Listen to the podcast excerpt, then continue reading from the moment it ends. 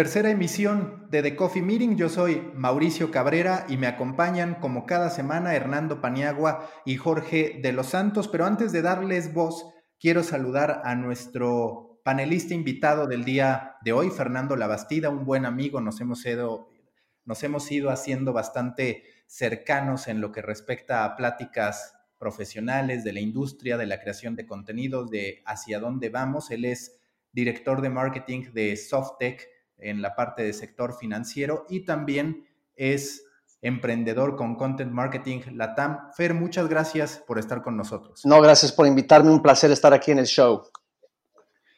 Vamos directamente con el tema, Hernando, Jorge, Fer, que es el boicot a las redes sociales. Nuestra primera intención cuando íbamos platicando de este tema que veníamos agendando desde hace dos, tres semanas, era hablar del boicot a Facebook. Sin embargo, como fuimos poniendo otros temas en la mesa antes que este, pues ahora resulta que se nos acumularon ángulos, por así decirlo. ¿Cuáles? La guerra comercial en contra de TikTok, no solo en Estados Unidos, sino también en Australia, en el Reino Unido, en la India, varias, en varios países a nivel mundial. Por otro lado, también tenemos al propio Facebook bajo ataque, como ya lo mencionamos, hablando de marcas que deciden dejar de invertir algunas durante un mes, pero muchas otras durante lo que resta del año a partir de que a su juicio no se está haciendo lo que corresponde en términos de combate al discurso de odio. Y finalmente está lo que ocurrió con TikTok, que de por sí ya tenía un antecedente, el antecedente de la polémica con Donald Trump y el hecho de que censuraran a juicio de él sus posteos, pues ahora se suma este ataque por parte de hackers que termina apoderándose de las cuentas verificadas de varios de los millonarios, billonarios, multimillonarios más grandes del mundo, que se convirtió en toda una estafa y que Jack Dorsey tuvo que reconocer que estaba profundamente apenado. Entonces, por donde lo queramos ver, quizás exceptuando Snapchat y quizás exceptuando a Instagram, aunque de pasada le toca con Facebook, estamos ante las redes sociales manifestando que no son tan fuertes como parecían por un lado y por el otro representando grandes dolores de cabeza para los gobiernos. ¿Cómo interpretamos este momento, Fernando? ¿Cómo interpretamos esto que se está viviendo con las plataformas sociales? Mira, yo, yo siempre lo veo desde el punto de vista de un mercadólogo, especialmente con el punto de vista de alguien que, que crea contenidos, ¿no? Y, hay un lema que yo sigo que, no, que, dice, no eh, construyes tu casa en tierra rentada. Entonces, ¿qué tiene que ver esto con el boicot de las redes sociales, de, de, de, de, la intransigencia de Mark Zuckerberg y Sheryl Sandberg sobre las peticiones de, los grupos de derechos civiles, el hackeo de, Twitter, el ataque contra TikTok, etcétera? Eh, es que tarde o temprano algo va a pasar con las redes sociales. O sea, las redes sociales, eh, en, cierta forma, para los, que, para los medios de comunicación, ya lo han visto con, con eh, ustedes eh, en sus medios, BuzzFeed, etc. las redes sociales son algo que no va, no va a estar ahí, no, no están ahí para ti, no están ahí para el uso público porque son de, por, su corazón, ¿no? por su buena bondad para darle al, mundo. Están ahí para hacer profits, ¿no? Están ahí para, para ganar utilidades para sus eh, accionistas. Entonces, tarde o temprano, en primer lugar, o, va a cambiar su algoritmo, va a cambiar su, este, va a desaparecer, o se van a convertir en, en, actores malos, ¿no? O algo va a pasar con, con, la seguridad de la plataforma, ¿no? Entonces, para mí, para, para alguien que, que, está creando contenido para empresas y también para los medios de comunicación, siempre es una buena estrategia tener tu propio hogar, tu propia casa, porque no debes depender de las redes sociales, no debes depender de, eh, de que van a estar ahí siempre para ti y, y, que ahí está la audiencia, aunque ahí está la audiencia, pero siempre tienes que traerlos a tu, a tu terreno, ¿no? Eh, Fernando, perdona, te interrumpo porque, porque me, me pareció ¿Tú crees que existe la posibilidad de que dejen de existir? ¿Hace parte de tus cuentas eh, ese, ese escenario en el que las redes sociales o las plataformas de distribución eh, se acaben? No, mira, las redes sociales no van a dejar de, existir. pero eh, digo, existir en la forma como lo conocemos ahorita, sí. Entonces, por ejemplo, esto es algo que ya, saben eh, mucho, los, por ejemplo, BuzzFeed y otras empresas muy grandes crecieron mucho antes del 2014 por el alcance orgánico de Facebook que tenían, el alcance orgánico que les permitió crecer rápidamente. De repente, cuando ya empezaron a cambiar sus algoritmos y su, su alcance orgánico cayó a 2, 3, 1%. la forma de existir como lo conocían en aquel entonces ya paró, ya, ya, ya paró de ser eh, existente para ellos, ¿no? Entonces se dieron cuenta que tenían que, encontrar otras formas, tenían que pagar para llegar a sus audiencias. Eh, eh, entonces uno tiene que, saber siempre que son entidades que ganan, que, existen para ganar utilidades por, por sus, este, accionistas, ¿no? Entonces, sí. Sí, si, quieres, si quieres, déjame agarrar yo también a Fernando, a Pani también. O sea, porque también yo, creo que estoy en desacuerdo con esto. Sí, ah, mira, lo que yo he visto es que las redes sociales pasan por un proceso de maduración.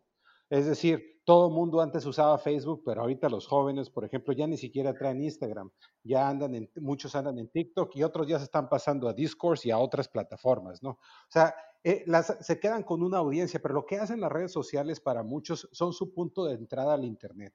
Les tienen su página personal, tienen su comunicación y para muchos negocios chiquititos ah, ah, también son su única manera de entrar en línea. Entonces yo creo que las redes sociales lo que va a pasar, hay una, se diversifican, se fragmentan, hay un, muy pocas van a cazar esta masa crítica, pero creo que van pasando por este proceso de maduración.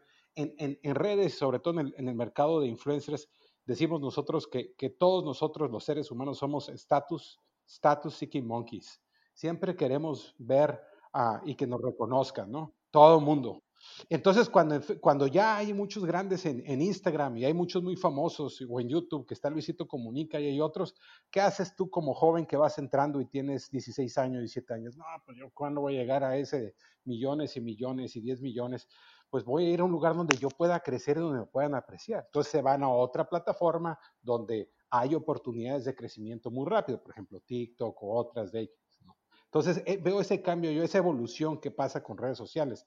Lo que está pasando aquí es que las redes sociales se están convirtiendo en, en, piezas geoestratégicas de gobierno. O sea, TikTok, que es lo que dicen que, pasa información de manera privilegiada al gobierno chino, y también Instagram y, Facebook y Twitter, en alguna medida, del gobierno de los Estados Unidos, también ah, teniendo acceso a una información que les da una ventaja geoestratégica gigantesca. Entonces, sí, a, ese, respecto, perdón, eh, Jorge, porque a mí me parece que hay dos puntos. Este que dices de TikTok, en el que si quieres ahorita volvemos, porque me parece que ahí nos están vendiendo mucho la historia de los chinos son los malos, como antes fueron los árabes, pero nuestras redes sociales hacen exactamente lo mismo y ya vemos el anuncio de Instagram, de Instagram Reels, que es la copia descarada la segunda copia descarada de TikTok que hace Facebook. La primera fue Lazo, la otra fue Reels, que estuvo funcionando en Brasil y que ahora ya tendrá lanzamiento a nivel mundial. Pero si quieren, antes de ese punto, a ver si están de acuerdo, para mí la próxima gran red social va a ser la de los videojuegos. A veces es hasta conmovedor cuando vemos una serie de avatares de, por ejemplo, GTA, haciendo o rindiendo homenaje a un gamer que murió en la vida real. Entonces, ¿qué hacen? Van a su residencia virtual y ahí están. Me ha estado acordando mucho de Second Life. Para mí es inevitable que en unos años la verdadera próxima gran red social ocurra en ese entorno y no en el que vive. Totalmente. Pero ya está, o sea, tenemos, tenemos a Twitch en Estados Unidos, está gigantesco.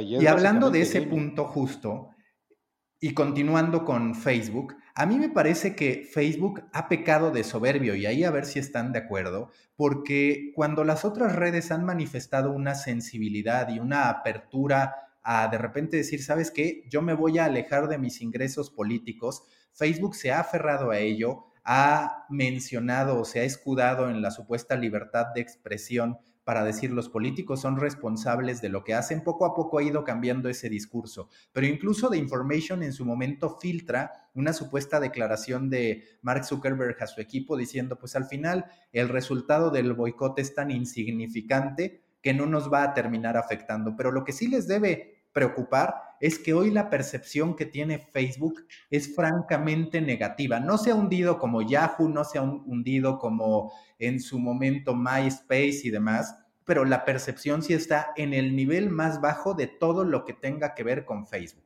Yo, yo, déjame entrar ahí porque me parece importante que arranquemos hablando de Facebook, que es tal vez la que nos permite que, todos nos pongamos en la misma página porque todos la conocemos igual y porque eh, probablemente la audiencia también. Y arrancamos hablando de ella para luego extendernos a las demás y, partir de ahí.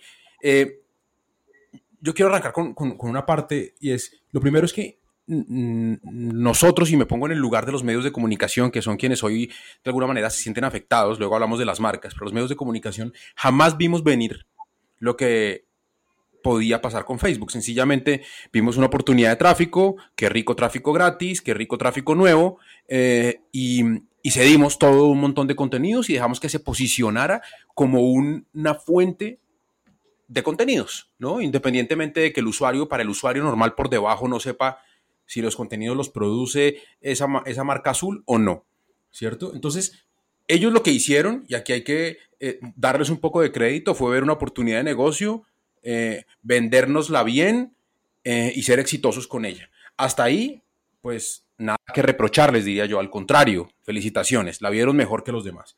Pero luego de eso, sí siento que llegan a un nivel de poder tan grande en donde hay que empezar a regularlos como se nos regula a los medios de comunicación. Y hay que empezar a regularlos desde varios aspectos, pero si quieren, desde dos.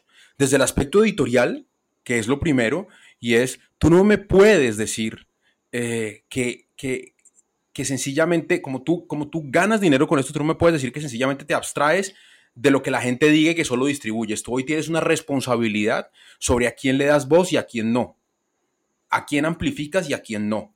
¿Cierto? Han intentado, pero como su core, como su conocimiento no es el editorial, pues han intentado desde lo científico y desde lo tecnológico, pero eso no está solucionando problemas editoriales. ¿no? Y si quieren, un poco más adelante les cuento unos líos que yo siento que hay con el tema del fact-checking que ellos proponen y que tiene una excelente intención, pero una pésima aplicación. Eh, pero luego, con un tema que a mí me parece bastante más interesante, que es el tema tributario. Y es si los países en donde Facebook opera están recibiendo lo que deberían recibir en términos de impuestos por la plata que ellos generan en esos países. Porque todo lo que yo pago a Facebook como medio de comunicación va a, eso es una tarjeta de crédito y esto no, aquí, no sé, yo pago por eso, yo pago mis impuestos. No sé del lado de ellos cómo funciona. Y si funciona, por ejemplo, para mi país, para Colombia. Entonces, ponerlos a ellos en esas dos, eh, eh, eh, en esa igualdad, en por lo menos esos dos aspectos, es absolutamente, absolutamente determinante. Eh, que, yo, yo, agregaría otro, Pani, también. La, la, parte ah, de, los, de, de, lo que agarran ellos en términos de, de, publicidad. O sea, lo que, lo que ha pasado, no, no solamente con Facebook, con Instagram, pero también con, con, Google, ellos tienen aproximadamente el 40% ahorita de toda la publicidad que se gasta en manera digital, la, agarra, la agarran ellos. Entonces, realmente ellos son los socios de todas las personas que publican ah, artículos y noticias en el mundo digital. Es tu socio al que le vas a dar el 40%. Entonces, imagínate tener un socio donde siempre va a tener un porcentaje muy grande de las ganancias, ¿no? Entonces, literalmente, ellos están agarrando la mayoría de los ingresos de todo mundo em, y aparte no tienen nada de la responsabilidad, absolutamente nada. O sea, tú tienes responsabilidad como medio de comunicación, pero Facebook Ninguna. Dice, no, pues yo no la escribí, la escribió no, y, si te quieres poner, y si te quieres poner un poquito más eh, agresivo, digamos, Facebook sabe todo de ti. Absolutamente todo. Y no puede descifrar cuando tú planeas atentar contra tu vida. O cuando planeas atentar contra la vida de los demás. Porque yo no he visto la primera alerta que levante Facebook a un padre de familia diciéndole, bueno, hoy, hoy, hoy casi no hay menores, pero nunca la vi diciendo, oiga, revise esto de su hijo. Que si hay problema, que si la privacidad es importante, por supuesto que sí. Pero ¿y si esto eh, atenta contra la vida de mi hijo eh, o de las personas que están ahí? ¿No debería tener una responsabilidad de alertarlo? Como lo tenemos todos los demás. Porque es que cuando en mi site hay un comentario que incita al odio o incita a la no sé qué, yo, tengo la obligación de, de, responderle a las autoridades sobre quién lo hizo y sobre qué información tengo de esa persona. ¿Y ellos? Entonces, yo creo que hay, hay, una serie de aristas que, que, tenemos que ver sobre su responsabilidad y sobre eh, hasta dónde, no sé si la solución eh, vaya a ser el boicot, que funciona, claro que funciona, que lo haya hecho un grande como Starbucks y haya dicho voy primero, funciona un montón, a ver cuántos más se montan y cuántos son tan valientes, porque es que lo cierto es que si hoy yo quisiera quitar mi contenido de Facebook, mi tráfico se va al piso, esa es la verdad. Y no voy a tomar esa decisión solo. Que si la tomaría si vamos todos en conjunto, claro que lo haría. Sí, somos una audiencia cautiva para ellos. Claro, Fernando. Claro, y somos absolutamente dependientes. Exacto. Y otra cosa, ellos tienen tanto poder en, con la publicidad, ellos tienen equipos embedded, como se dice en español, integrados en eh, los corporativos que, invierten más dinero con ellos, ¿no? Por ejemplo, la campaña de Trump contra la campaña de Hillary Clinton en Estados Unidos, Hillary Clinton decidió no tener empleados de Facebook integrados a su campaña, pero la campaña de Trump sí decidió tener eh, gente de Facebook integrados en su campaña, ¿no? trabajando al lado de, los mismos funcionarios de la campaña de Trump. Y así hacen muchos corporativos. El, impacto yo creo de este, de este boicot creo que va a ser mínimo. De hecho, él mismo lo dijo. Como ustedes saben, empezó cuando algunas, eh, cuando algunas organizaciones empezaron a promover que lo boicotearan y el príncipe Harry y su esposa le hablaron a varios CEOs de empresas americanas y les dijeron, ¿sabes qué? Corta la publicidad y la cortaron. Pero si, si ves a todo este impacto que, que, que, les ha costado en publicidad, es como 600 millones de dólares más o menos, que es como el 1% de los ingresos de Facebook. y si agarras a todas las empresas, uh, según el Wall Street Journal, a todas las empresas grandes que, se, que ahorita se publicitan en, Facebook, estamos hablando que son como 6 mil millones de dólares. Es 10, el 10% de los ingresos de Facebook.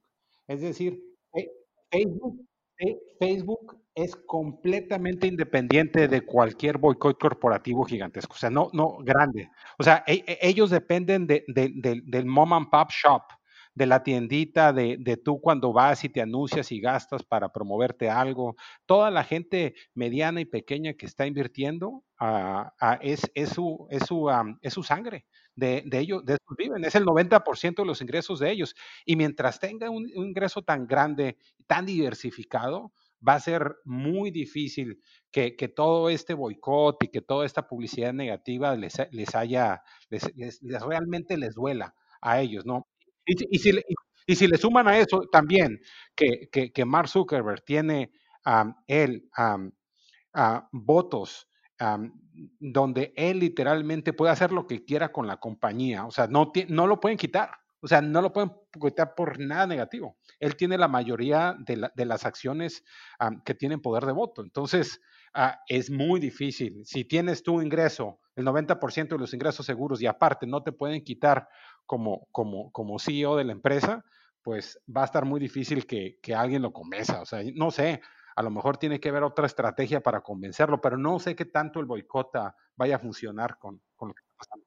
Pero a ese respecto, Jorge y demás, ¿no creen que el tema de la percepción sí empieza a estar golpeado de parte de Facebook? Y ya sé que ustedes dirán, el negocio sigue andando, pero el tema de la percepción es bastante relevante en un momento en el que además ahora nos quieren vender, y en breve pasaremos a ese tema, toda la maldad de TikTok y el gobierno chino. Pero a mí sí me parece que esta percepción negativa que tiene Facebook es más grande que el efecto del boicot. Cuando se empiezan a juntar todos estos factores, uno sin duda se empieza a cuestionar está bien que esté ahí, está bien que lo esté utilizando. Los usuarios también es cierto, cada vez más se están concentrando en nichos particulares, se están concentrando en pequeñas comunidades. Es cierto que ellos ahí tienen un asset con los grupos de Facebook, pero en términos generales se ve bastante factible que empiecen a surgir otras redes en donde Facebook termine perdiendo fuerza. Pensemos que Facebook no ha hecho las últimas grandes innovaciones de la industria. Tuvo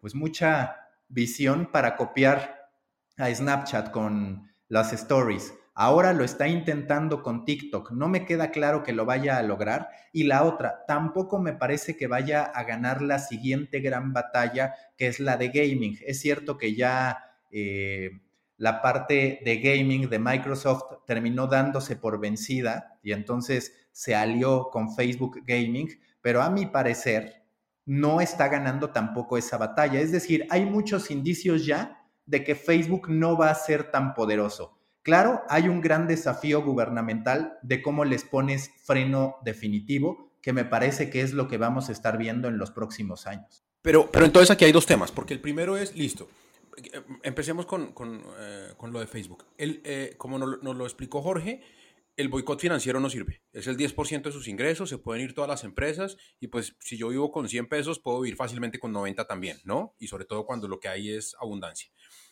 Eh, que la imagen esté caída, que la imagen esté viéndose afectada, yo en realidad no sé para efectos reales y para efectos prácticos qué tanto los puede afectar. Al final, pues la, eso demora mucho tiempo en que el consumo se afecte. Me pregunto si podría de alguna manera afectar en algo el que los medios eventualmente decidieran o decidiéramos sacar su contenido.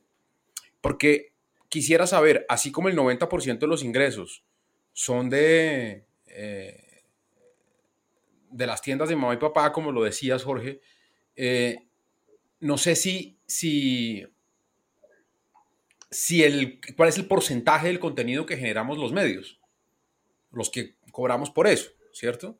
En, otros escenarios. Entonces, no sé si ese es el, o sea, no sé entonces si existe posibilidad de presionarlos por algún lado. Es que, es que nada más un, comentario, una acotación muy pequeña, Pani. Ah, eh, en eh, Facebook, a diferencia de otros medios, depende mucho del contenido que hace la misma comunidad. Y el, contenido del algoritmo, las noticias, estamos hablando de un porcentaje del 1 al 3% de esto. O sea, la gente no va a Facebook a ver noticias. O sea, realmente es un porcentaje muy pequeño. Entonces, tampoco es por ahí. Entonces, eh, casi que estamos condenados a que se muera solito, digamos, o a que pierda su fuerza solito.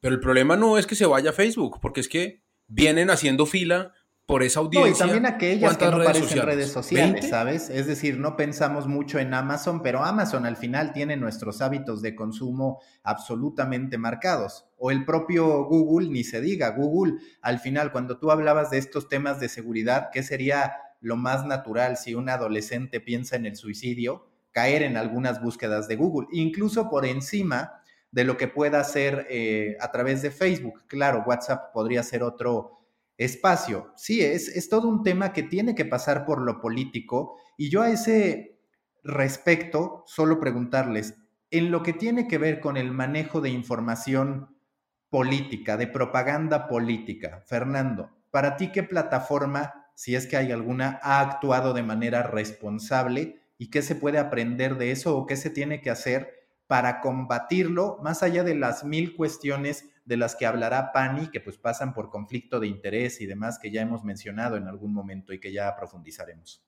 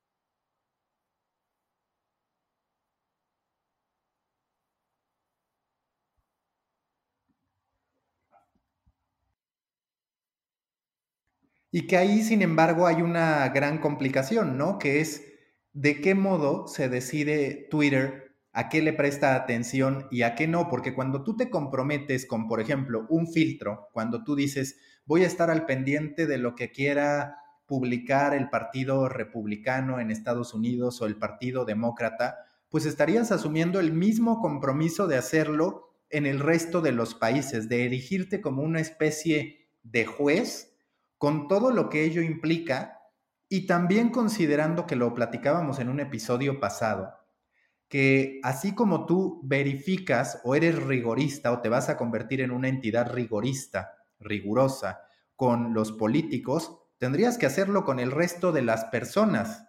Es decir, ¿hasta qué punto puedes establecerte como el árbitro de cientos de millones de personas? Esa es mi pregunta y eso es lo que dejo ahí. Sí, si quieres ya nos pasamos a Twitter, ¿qué te parece? Ya, ya agarramos como piñata Facebook, entonces yo, yo, yo, yo, yo, yo, yo nomás, yo, yo, yo con Twitter, yo, yo tengo muchas dudas. Y creo que todas las, las plataformas están haciendo catch-up. O sea, eh, llegaron las elecciones aquí en Estados Unidos y se utilizaron y se manipularon y todo, y empezaron a hacer arreglo. Y empezaron a ver qué pueden hacer. Y ahorita va a pasar lo mismo con estas elecciones otras en Estados Unidos. Ya ven lo que pasó ayer con Twitter, que literalmente hackearon a los empleados de Twitter. O sea, eso es lo que hicieron. Hicieron, le sacaron a ellos la información y, y no, a la, no hackearon a los, a, Elon Musk o, a Obama, no, a los que hackearon fueron los empleados. Entonces, yo creo que están siempre tratando de ser cacho para lo que va a pasar aquí y, creo que les falta, y va a haber un proceso de maduración que va a durar años para realmente que entiendan el impacto gigantesco que tienen en, el mundo político. En las elecciones aquí en Estados Unidos es gigantesco. En Estados Unidos, uh, Maca, tú viste las elecciones ahí ah, en México, o sea, las redes sociales fueron importantísimas y López Obrador las, las utilizó muy bien. Y aquí van a ser el parteaguas para ver quién puede ganar las elecciones.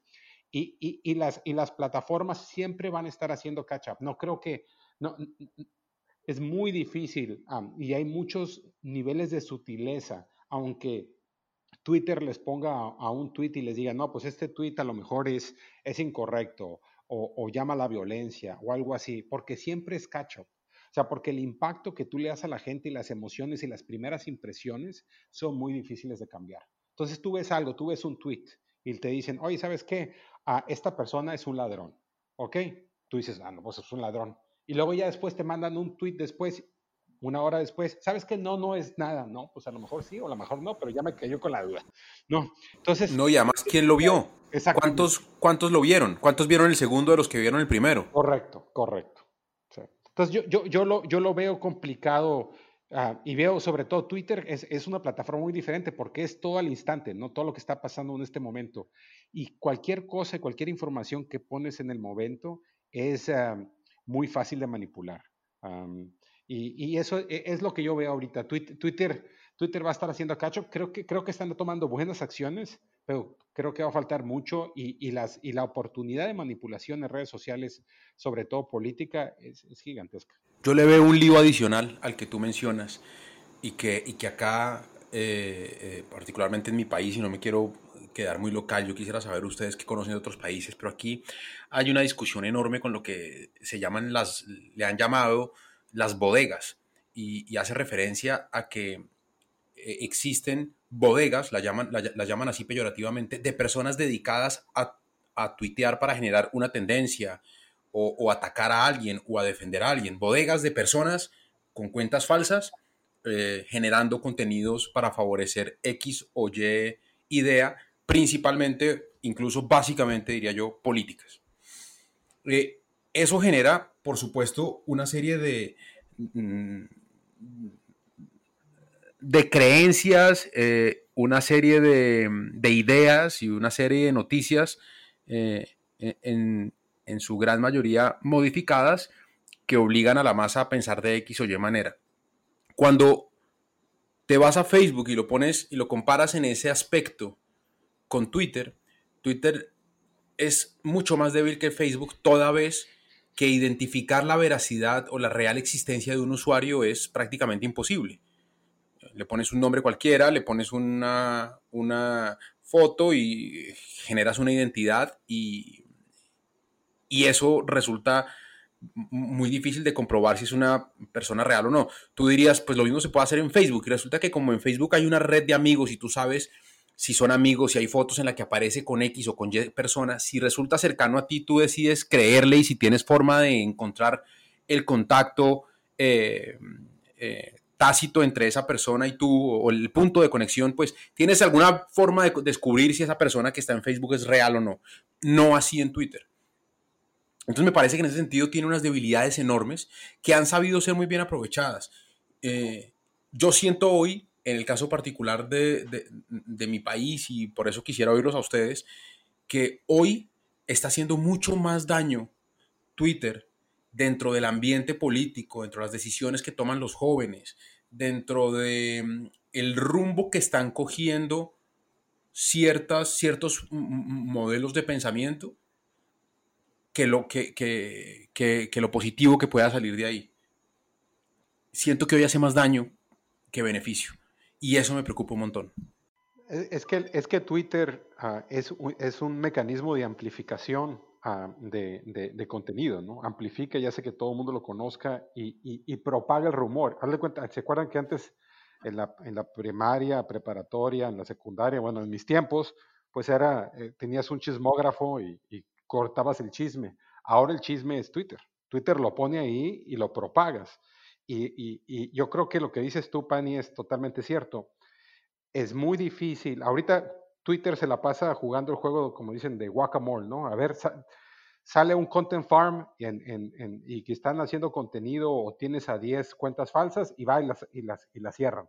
Y luego abren otras 100, y luego abren otras 200, y abren otras 300. Y luego los rusos abren 10.000 de un golpe, ¿no? y luego ah, abren en India otras 10 mil. Es muy difícil hacer esto. Cuando puedes gastar tú 10 dólares ahorita y tener mil seguidores mañana, si te vas a Fiverr, o sea, realmente vean nada más, vean, vayan a Fiverr y en Fiverr por 10 dólares te, te consigues 2 mil, 3 mil seguidores en Twitter. No, y otra cosa, otra cosa adicional, o sea, y una cosa que hay que anotar aquí, y es que eh, aquí no solamente es culpa de Twitter, hay una responsabilidad enorme de los usuarios frente a la forma como lo están utilizando, porque lo están utilizando como fuente primaria de información y quedándose en lo superficial. ¿Qué profundidad vas a poder tener en ciento... ¿Cuántos caracteres que son ahora? No, no, no, no, no recuerdo. 80 tal vez. 180. Eh, ¿Qué, profundidad vas a tener de eso? ¿Qué veracidad tienes? ¿Le crees a cualquier persona? Y eso nos devuelve un poco una conversación que tuvimos hace, hace un tiempo sobre la poca responsabilidad que tienen esos creadores de contenido que, se, que, no han, que, escudándose en la opinión difunden mentiras.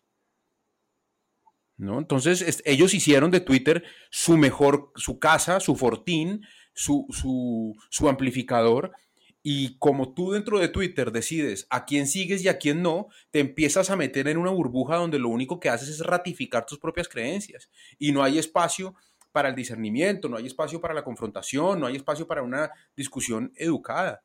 Entonces, que si Twitter tiene una responsabilidad enorme, sí. Que si la responsabilidad mayor es de los usuarios, no les quepa la menor duda. Porque estamos ante una generación de personas que dar RT y dar un RT con un comentario de esto es verdad, no lo puedo creer, terrible si es así, y nunca confirmaste, nunca preguntaste, nunca insististe en ver si esto era real o no, pero igual lo compartiste, atacaste y, difamaste. O, nunca lo leyeron, o nunca lo leyeron. Y además nunca lo leíste. Sencillamente viste una foto alterada y por favor díganme que esto no es cierto, que es la moda. No, por favor, o sea. Nunca, ¿Nunca vieron ese artículo que salió en el, MIT Technology Review, donde analizaron millones y millones de Twitter y se dieron cuenta que los Twitters falsos se propagaban más rápido, con más gente y a mayor profundidad que, que, los, que los Twitters de verdad? ¿Por qué? Porque a la gente, a todos los seres humanos, es algo en psicología, nos gusta lo nuevo. Entonces, cuando yo sé algo nuevo, lo que quiero hacer yo es decírselo a los demás. ¿Por qué? Porque eso me da un estatus a mí ah, mira, Jorge sabe eso y nos dio esta información. Entonces, cuando yo agarro algo nuevo, pues yo lo quiero compartir rápido, pues esto no sabía. Posiblemente es falso, pero no importa porque me da cierto estatus con la comunidad. A ese respecto yo les quiero preguntar, ¿le damos la justa dimensión a Twitter o lo sobredimensionamos? Porque por un lado eso es cierto. Cualquiera de nosotros, cualquier ser, ser humano hoy está expuesto no solo a la desinformación, sino a la calumnia, a que destrocen aparentemente nuestras carreras y demás. Pero también es cierto que en particular en Latinoamérica, pues yo veo, por ejemplo, a muchos en México golpeando al gobierno de López Obrador.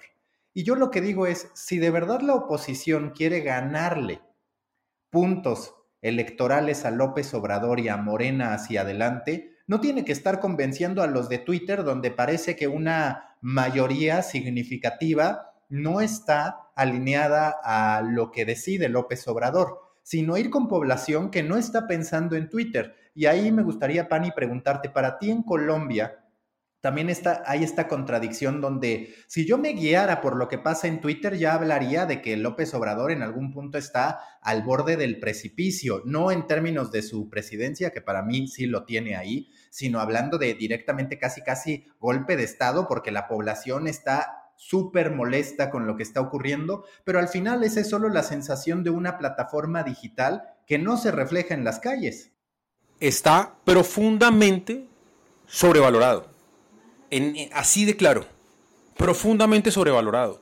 Si Twitter fuera un termómetro de la sociedad, que no lo es, eh, ¿quién sería el campeón de fútbol en México? Digo que el América siempre, tanto en Twitter como en, como en la vida real es campeón, entonces no aplica tanto tu caso, pero...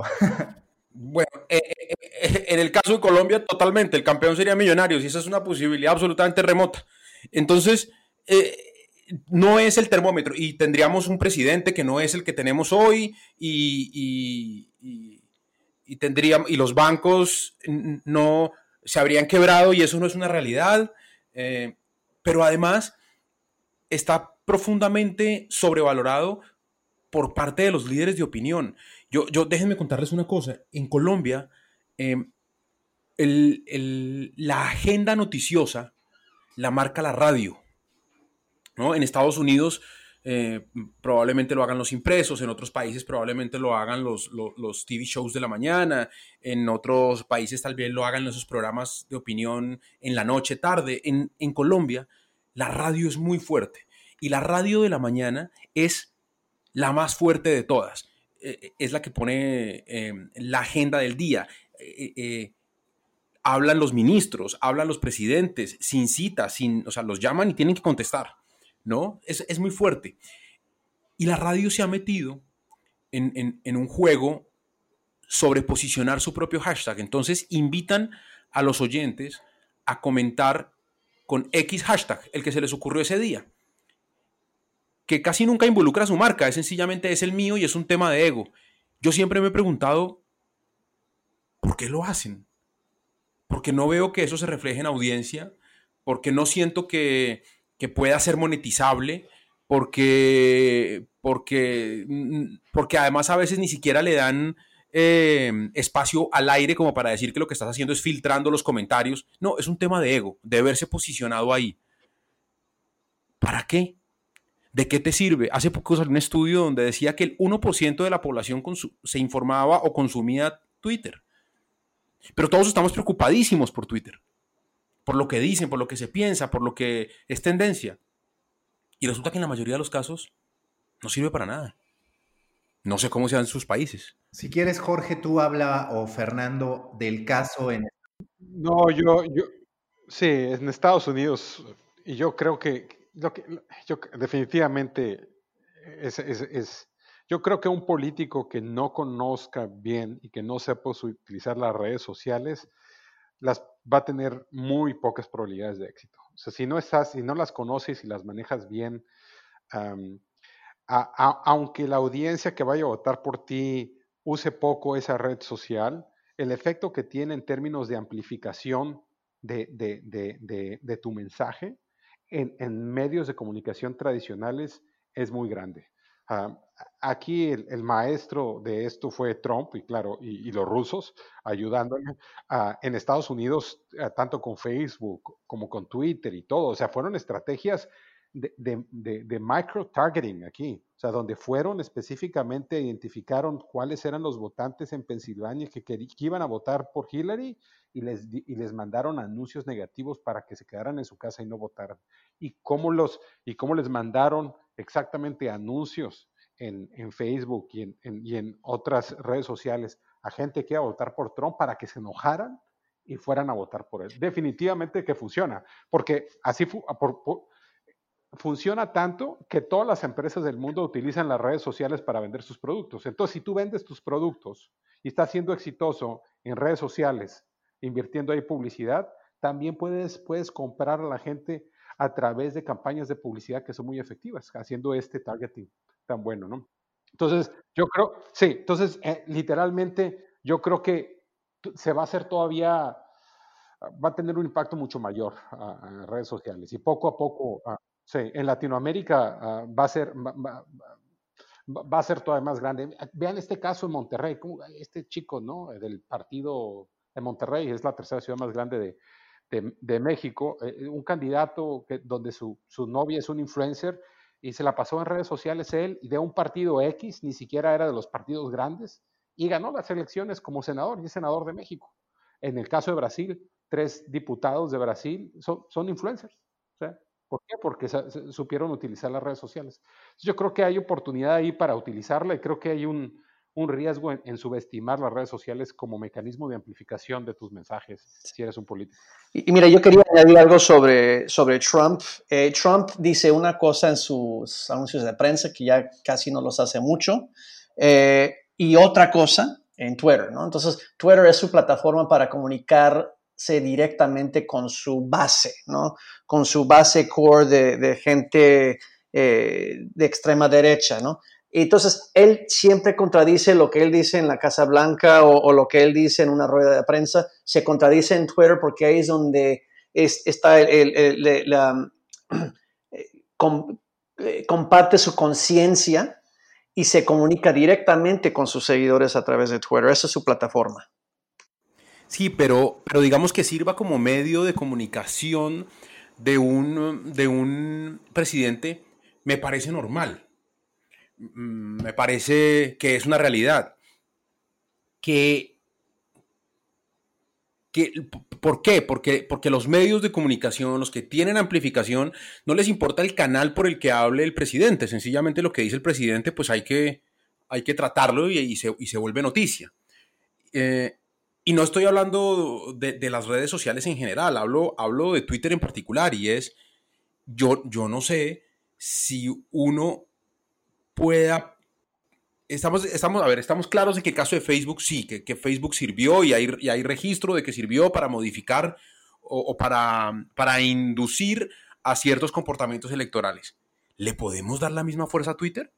A mí me parece que sirve sobre todo Twitter para la base dura, para esa base dura que esté en digital. Ahí se exacerba la conversación. Lo que no me queda tan claro es que de ahí baje hacia sectores que no tengan el acceso a las redes sociales. Al menos en México, que es un país con tanta desigualdad, sí me queda muy claro que quienes están en los pueblitos más pobres y que en muchos sentidos son los que determinan la elección, no están actuando a partir de Twitter. Tristemente, pueden ni siquiera estarse enterando de las irregularidades o de lo que se está publicando en plataformas digitales. En mi análisis, si la oposición se concentrara más en informar a la gente a través de otras vías, podría conseguir un mejor resultado, pero entiendo lo que dicen Jorge y Fernando. Claro que es un gran punto de partida para amasar notoriedad y sí, es lamentable el caso de Samuel García, que es el senador al que se refiere Jorge, que además ha sido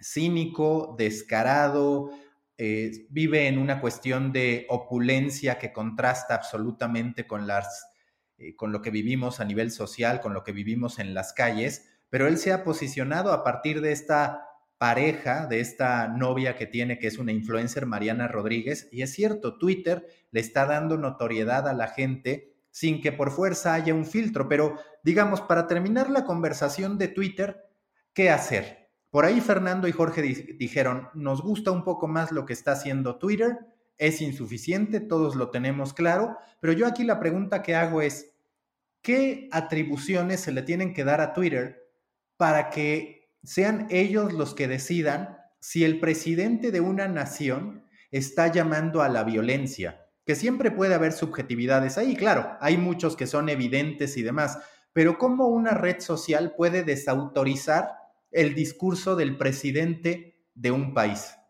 Si me lo. Yo creo que eso no. Dale. Sí, adelante, Pani. Adelante. No, no, que si me lo permiten, yo diría que lo que pasa es que ellos no son medios de comunicación.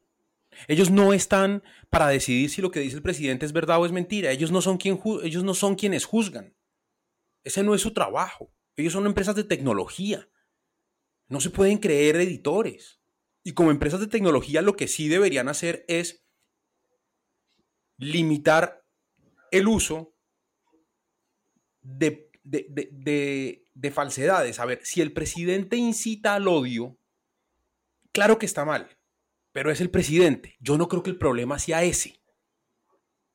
El problema es la gente falsa que le hace, o, las cuentas falsas que le hacen creer a los incautos que este es un discurso aceptable o que es real o que replican otra clase de información. El problema no es el presidente incita al odio, no, y estoy hablando de Estados Unidos, el problema es el presidente que eligieron, eso es otro problema, es un problema distinto que no lo soluciona Twitter, sino que se soluciona en las urnas. ¿Sí? Escogieron a quien escogieron y él en Twitter o, en, o por teléfono o mandando unos telegramas o por cartas escritas a mano va a tener el mismo tono. Esa no es la responsabilidad de Twitter, cambiarle el tono al presidente no es.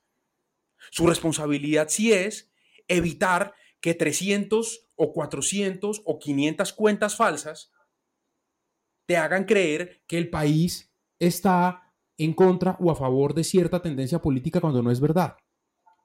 Y que no permitan el rechazo real o la aprobación real de una iniciativa. Ese sí es el problema. Eh, sí, yo, yo, yo, veo un problema aquí. O sea, tú dices, Maca, ¿qué podemos hacer? ¿Okay? Y, y, yo creo que lo que, tiene, lo que tiene que pasar es que los gobiernos tienen que tener una actitud más proactiva con las redes sociales. O sea, si tú dices algo mal, una palabra antisonante en televisión en vivo, te, multan, ¿ok? O te cancelan, no pasa algo. Lo mismo pasa si haces falso, pones algo en un periódico, te, pueden demandar ah, por, ah, por, difamación.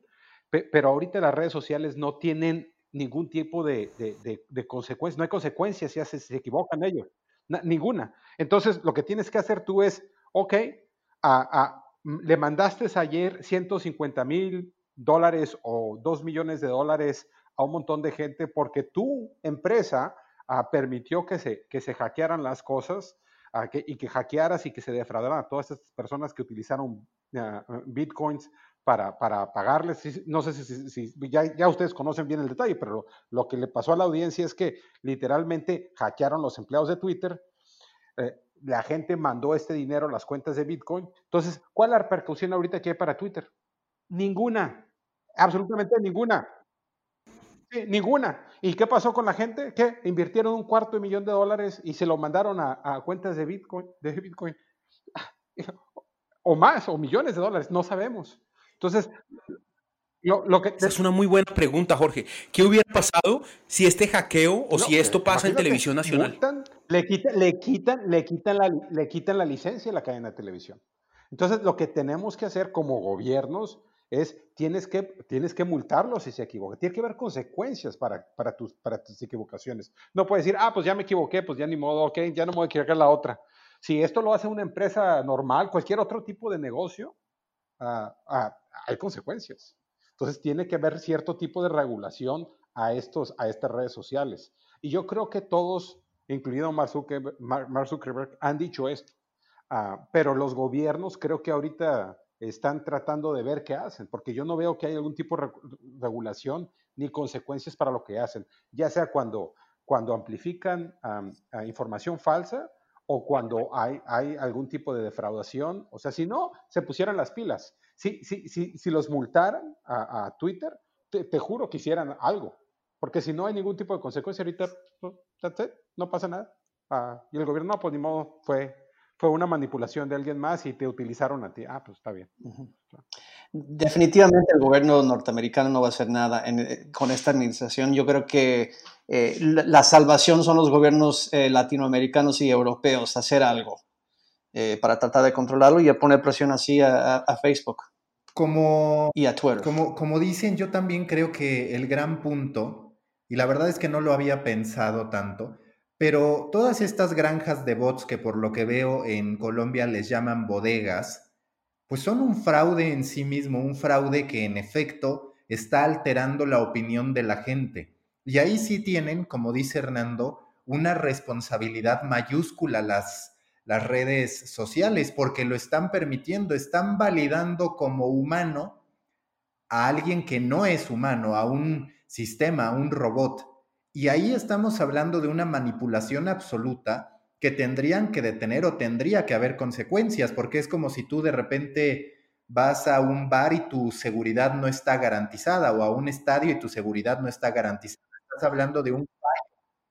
Y aquí las redes sociales nos están llenando de un entorno en el que ya a veces se hace hasta descarado que estamos hablando de bots alimentando una cuenta. Cada vez son más de risa los trending topics que se terminan dando y nadie se hace responsable de esas temáticas. Asumimos que la gente no se lo va a tragar, pero la verdad es que en ese camino de asumir que la gente se va a dar cuenta de que es falso y que no, estamos desde que empezó Internet, que yo me acuerdo que decíamos, no, pues la gente siempre va a tener la capacidad o el criterio suficiente para decir que esta información es falsa o no, y a la luz de los hechos, la gente no tiene el criterio o el bagaje, digamos, necesario para poder decidir si este medio que se llama elconfidencial.com, que es distinto a confidencial.com, es del que siempre se ha informado o no, y ahí caemos en el gran problema. Totalmente de acuerdo. Y pregúntale nada más a los que invirtieron, que gastaron un cuarto de millón de dólares ayer.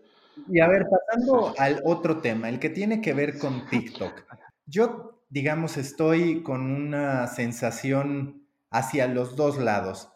Siempre se ha rumorado que TikTok hace uso de la información que le entregan sus usuarios para poder otorgar esa información, data muy particular al gobierno chino. Se habla incluso de que lo que hacen es, yo argumento TikTok que lo que se graba en distintos países se queda en un servidor local y viaja a Singapur.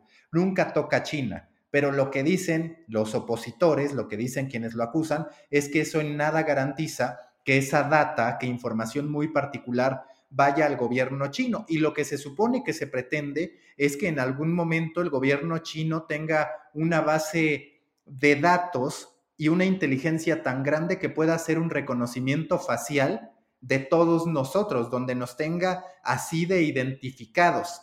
Entonces, ¿qué tan real es que es un peligro TikTok? y qué tanto es una batalla comercial en donde claramente ni al gobierno de Estados Unidos ni a las propias redes sociales les gusta que una empresa china se esté colocando como ninguna otra en el ecosistema de las redes sociales. Es que, Maca, yo creo, nada más quiero clarificar, es que lo que está haciendo la gente en TikTok lo está haciendo en todas las otras redes sociales. O sea, tú también le estás dando tu información y tus fotos y tus videos en Facebook, en Instagram, en Twitter. O sea, estamos haciéndolo en todos lados. O, no nada más en Twitter. A todo. El problema ahora para Estados Unidos es que dice, ah, bueno, es que ahora tiene China la información, no nada más la tiene Estados Unidos, ¿no? Claro, yo de mi lado creo que esto es una, es totalmente un juego ah, geopolítico, estratégico aquí entre, entre gobiernos, porque si, si cuando, cuando Facebook o cuando Instagram o Twitter tienen toda la información de todo el mundo, Estados Unidos dice, no, pues no hay problema.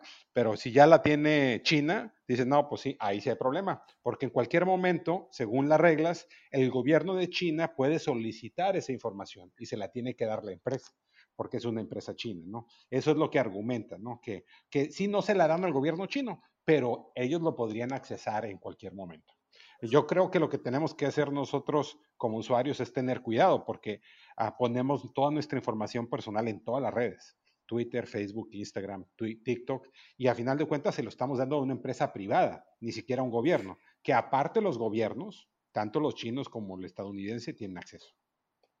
Yo, creo que eh, lo, de, lo de TikTok y también lo de Huawei es como que parte de la misma guerra fría que hay, la nueva guerra fría que hay en Estados, entre Estados Unidos y China, ¿no?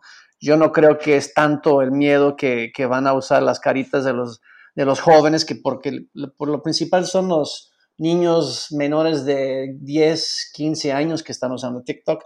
Yo no creo que eso, eso es tan peligroso que ellos quedan en manos de eh, la información de esa gente, quedan en manos de los chinos.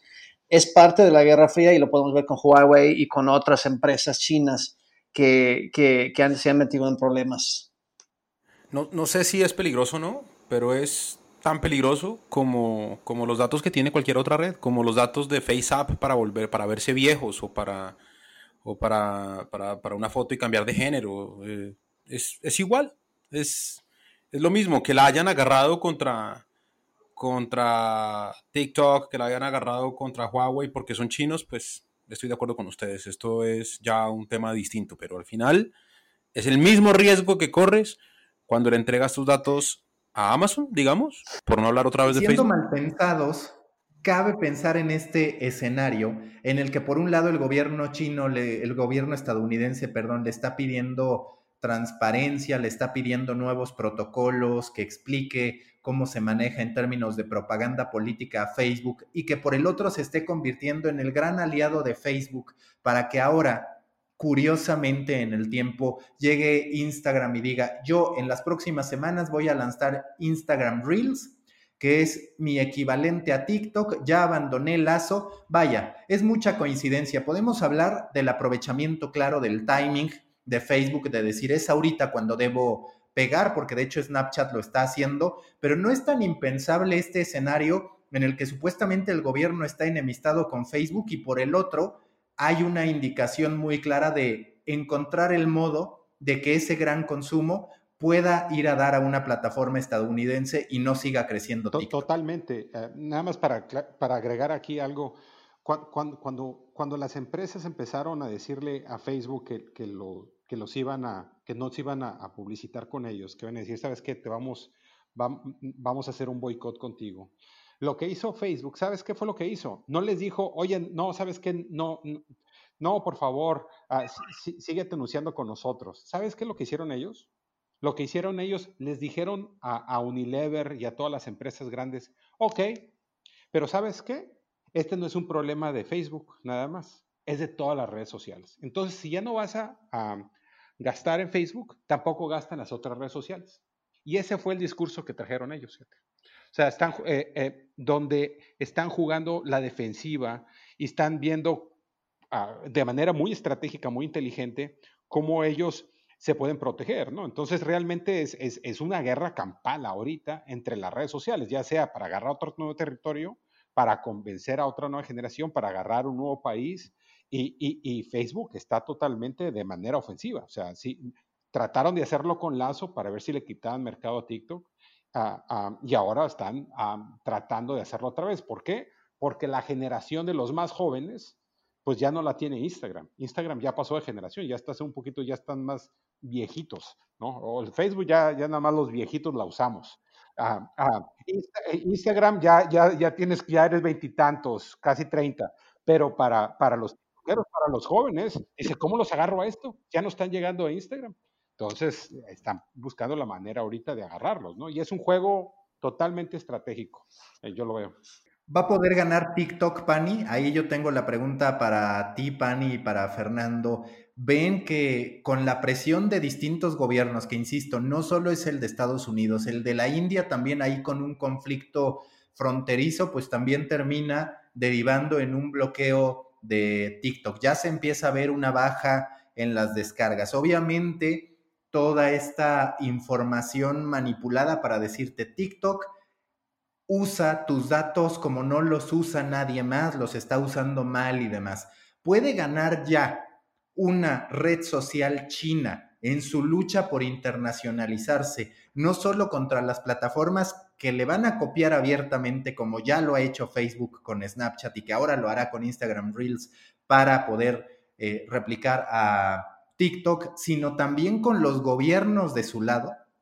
Depende de lo que signifique ganar. Si ganar, si ganar eh, significa eh, hacer negocio con los datos y hacer negocio con los datos una única vez para, para, para venderlos y tal, pues ya ganaron, ya tienen un montón de datos y, ya está, ¿no? Obviamente eh, durará lo que, lo que pueda durar. Pero lo que siento que puede ser realmente ganar es el negocio tan sólido que tiene Facebook, que es eh, poder permitir ahí unos ingresos por anuncios segmentados eh, que, que no sé qué tan claros pueda yo llegar a ver en TikTok. Yo, yo no sé cómo sea la situación en México, pero yo, yo trabajé en, en, Estados Unidos en el 2016, eh, en el 2017, y recuerdo que la obsesión de quienes trabajaban conmigo era Snapchat. Tenemos que llegar a Snapchat, Dios mío, Snapchat, Snapchat, Snapchat, Snapchat. Y, y yo hoy podría contar, y es mi país, es acá, pero podría contar con los dedos de una mano las personas que conozco y los jóvenes que conozco que usan Snapchat. Fue una burbuja. Y todos se murieron del miedo. Y todos empezaron a hacer trabajos y gastaron un montón de plata en tratar de estar en Snapchat. Primero, ¿para qué? Y segundo, ¿cómo? Eh, entonces no sé qué sea ganar. No sé qué sea ganar en TikTok. Si, si ganar es ser como Facebook, lo veo complicadísimo. Porque es que Facebook, Facebook sí está ganando genera un montón de plata. Más allá de los datos, los sabe vender, los puede comercializar, te cobra los anuncios, tú, tú, segmentas, haces, pones, publicas, vende pauta, todo. ¿Tiene todo eso TikTok? Mira, yo lo que creo es que... Si es negociar los datos, pues listo. Sí, para... Se hizo. Pero todo lo demás... Lo que es indiscutible que ya tiene una base, perdón, eh, Fer o Jorge, no sé quién iba a hablar, nada más para que tengan unos datos, además de China, que por supuesto es su mercado principal, cuáles son los mercados que más descargas tienen tan solo en el 2020, eso hay que tomarlo en cuenta. En la India, 99.8 millones de descargas, obviamente esa cifra no va a crecer mucho, se hizo el corte el 30 de junio y ahorita está con el tema del bloqueo. Después está Estados Unidos, bastante abajo, pero con 45.6 millones de descargas. Brasil 34.7 millones, Indonesia 30.7 Rusia 25 millones y México 24.2 millones. Es decir, ya tiene TikTok cifras que al menos en comparación con Snapchat nunca había podido alcanzar Snapchat y que hoy sí tiene TikTok en México con esos 24.2 millones. Brasil con 34.7 millones también ya es una cantidad significativa y el hecho de que desde hace muchos meses ha sido la aplicación más descargada en Estados Unidos, es decir, más que Snapchat, ya es. Y si, si lo dejan competir, puede ganar la batalla por la nueva generación hasta que después venga, desde mi punto de vista, la otra gran red social que para mí está en un entorno virtual. Sí, pero, pero Maca, la pregunta es si, vamos a medir eso en descargas. a, final de cuentas, pues, en, términos de masa crítica, ah, ya ganó y tiene la audiencia, tiene a, los jóvenes y tiene a una... Ahora la pregunta, como dice Pani, es que si pueden monetizarlo. O sea, ahorita nada más están vendiendo anuncios en ciertos países, como en tres o cuatro. O sea, y acaban de lanzar las plataformas para poder monetizar. Tenemos que ver qué tanto monetizan y, qué tanto son exitosos. Pero de que tienen la masa crítica y que tienen los números, definitivamente ganaron ahí. Yo creo que ahora es, tenemos que ver, y no sé qué tan transparente sea TikTok, cuánto realmente vayan a monetizar de todo esto. ¿no? que ahí es realmente la gran pregunta que ahí también tienen una gran ventaja, y si quieres vamos contigo, Fer, pero tienen una gran ventaja que es que en TikTok las sesiones promedio por usuario están bastante arriba. Entonces, tienen el mix completo para poder ofrecer esa comercialización. Falta ver la efectividad de los anuncios, en eso estoy de acuerdo, porque al final, digamos, lo de Facebook era muy tangible. Voy a mostrar más veces tu contenido y eso te lo voy a reportar en interacciones y en una visita a tu sitio. Instagram, por ejemplo, para efectos de e-commerce se ha ido posicionando bastante bien.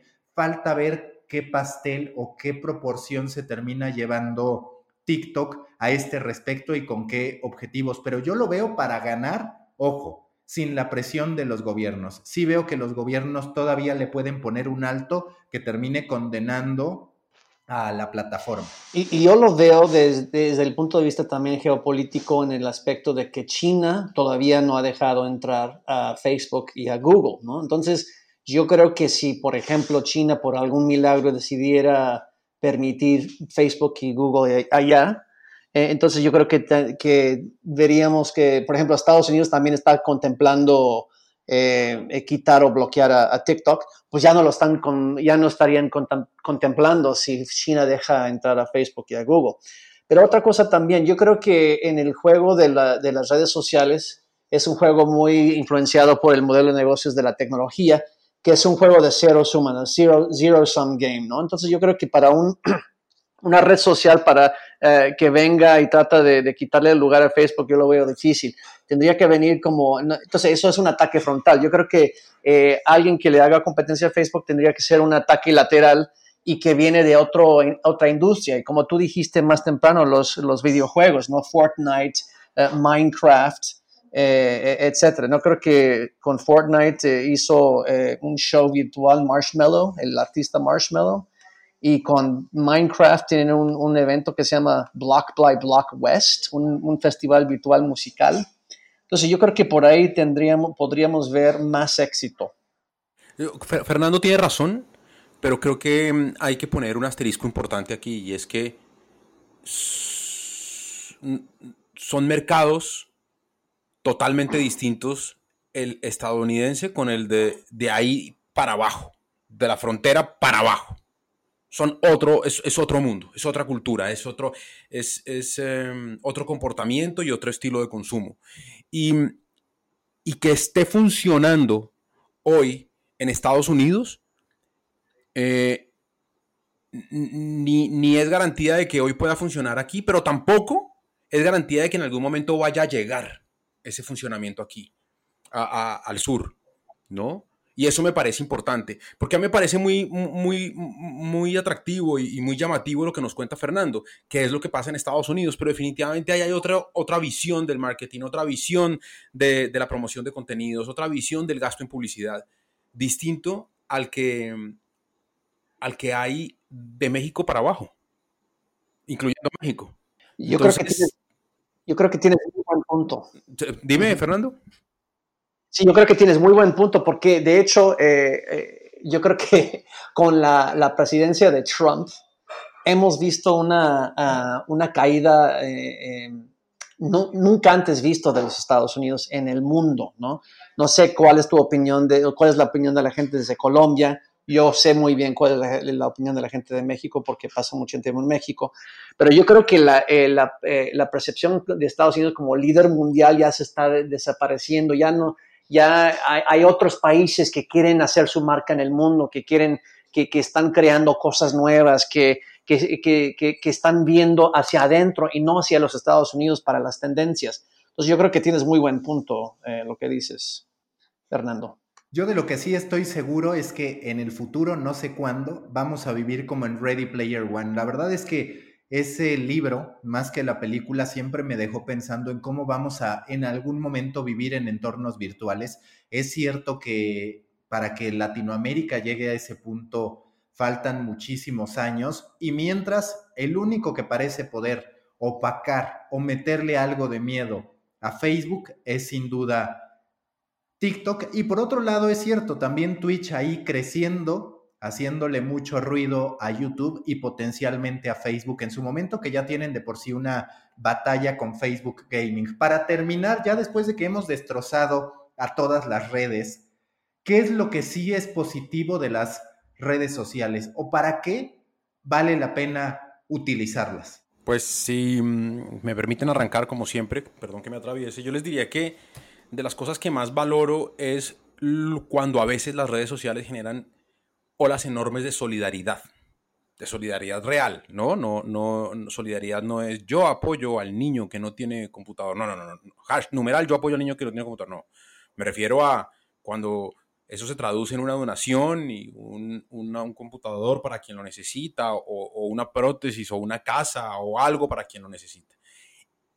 Eh, visibilizar ciertas historias que terminan permitiendo que quienes puedan ayuden a quienes no tienen, me parece sin duda el hecho más valioso, más rescatable eh, y el que mejor funciona en las redes sociales. Eh, tener cierto contacto con las personas que, que quieres pero que no llamas eh, o que no, con las que no te ves personalmente, también me parece útil. Es una forma distinta a relacionarse, pero es una forma que yo personalmente considero útil. Eh, de resto, no sé, les dejo. Yo, yo, yo, yo, agregaría unas cosas. Uno es, son mecanismos de información gigantescos. Puedes aprender, y muchas personas nada más viven de redes sociales, y es donde aprenden muchas cosas. Muchas cosas son falsas, pero muchas cosas son importantes y, son verdaderas y, te pueden ayudar. Por ejemplo, si hay un temblor, ah, si hay una crisis mundial, realmente las redes sociales son mecanismos de unificar a la humanidad para apoyarla. Entonces, definitivamente, eso es algo importante. La otra es, son mecanismos de conexión, o sea, para estar conectado con tus amigos. Yo estoy conectado con mis amigos de secundaria de Sinaloa ah, y estoy en Nueva York, por ejemplo. Y, y, eso, es, eso es algo que antes no, no, existía y, y, ahorita estás todo el tiempo con ellos. La otra que yo lo veo importante es te permiten amplificar contenido, te permiten amplificar buenas ideas. Si algo es importante, si algo es valioso, si algo tiene mucha compasión también, las redes sociales te ayudan a multiplicarlo de una manera gigantesca. Y finalmente, también las redes sociales te ayudan a que puedas ser independiente. Antes no podía una persona que no sabía nada de Internet a meterse y tener una presencia. ¿Por qué? Porque tenías que armar tu sitio de internet y conectarlo y definir tu IP y ver todo el rollo. Y ahora no. O sea, tú vas a Facebook, ya tienes tu página. Tú vas a Instagram, tienes tu página. A TikTok, ya tienes tu página. Son mecanismos donde te permiten hacer tu página ah, muy fácil y, te puedes comunicar con, la sociedad. Entonces, yo veo esas, cuatro ventajas de las redes sociales. Sí, yo quiero, yo quiero decir como más o menos como tres. Primero, eh, lo que tú dijiste, Hernando, eh, de lo que puedes, puede crear de bien. Yo creo que la, la, primavera árabe y ahora el resurgimiento de Black Lives Matter en Estados Unidos nunca, no se pudo haber hecho sin las redes sociales. O sea, por ejemplo, la ola de protestas en todas las ciudades eh, grandes y medianas de los Estados Unidos en apoyo a, la familia de George Floyd, en tratar de ponerle el foco a, los, departamentos de policía en los Estados Unidos, eh, nunca se pudo haber hecho sin, las redes sociales, ¿no? Eso es, eso es algo que, a mí me encanta. Eh, número dos, son lugares para conectarse. Eh, creo que Jorge, tú dijiste para conectarse con gente que, que, conocías, pero también para que, conocer gente nueva. Yo me acuerdo que en el 2009, cuando yo empecé con Twitter, eh, yo, yo primero me, ingresé a una nueva comunidad de gente que estaban eh, creando contenidos y, metiéndose en, redes sociales. Yo desde mi base en Austin empecé a involucrarme con un grupo en México que se llama el, el, Tequila Valley. Tequila Valley era un movimiento de freelancers, diseñadores, desarrolladores de software que terminaron creando, por ejemplo, el 500 Startups de México y otras, otras ondas, ¿no? Y también en LinkedIn. LinkedIn es una red social que no hemos hablado. Yo, yo lo uso mucho. Ahí hago conexiones con gente que para mí eran inalcanzables anteriormente, pero por medio de, LinkedIn nos conectamos, les mando mensajes, hacemos reuniones. Eh, eh, increíble. Y, eso es para mí, son las ventajas de las redes sociales, ¿no? La conexión con gente del futuro, con gente con quien te quieres relacionar en el futuro para aumentar tu network. Pues muchísimas gracias. ¿Cómo puede hacer la gente para estar en contacto contigo? Mira, pueden ver mi, página, suscribirse a mi newsletter. Eh, yo, yo mando un newsletter cada, cada martes sobre eh, el marketing de contenidos, automatización en el marketing, etc. Contentmarketinglatam.com. y en Twitter soy, soy Flavastida y en LinkedIn soy LinkedIn raya in raya Flavastida. Bueno, ahí lo, pueden seguir. Muchísimas gracias, Fernando. Muchas gracias a todos. Recuerden que si ustedes quieren compartir, si les gusta tanto lo que hacemos como para poderlo compartir en redes sociales, les agradeceremos mucho que lo hagan a través de una de las vías más visibles, digo, además de Twitter y todas las redes sociales, que es compartiendo la reproducción en Instagram Stories. ¿Cómo somos? Criticamos a las redes sociales, pero queremos que difundan nuestro, nuestro trabajo Esta fue la tercera emisión de The Coffee Meeting. Suscríbanse, denle buenas reseñas también en Apple Podcast, porque muchas veces hablamos de Spotify y no, también estamos en Apple Podcast, en Stitcher y demás plataformas para consumir. Hasta la próxima reunión, hasta el próximo The Coffee Meeting. Aquí termina The Coffee Meeting Voces latinoamericanas de una industria en vías de desarrollo. Escucha la próxima semana un nuevo episodio en el que a miles de kilómetros de distancia pero unidos por desafíos regionales, compartiremos contigo el amor por las historias, el compromiso por hacer un próspero negocio y el optimismo de una región que siempre promete estar a las puertas de un brillante futuro.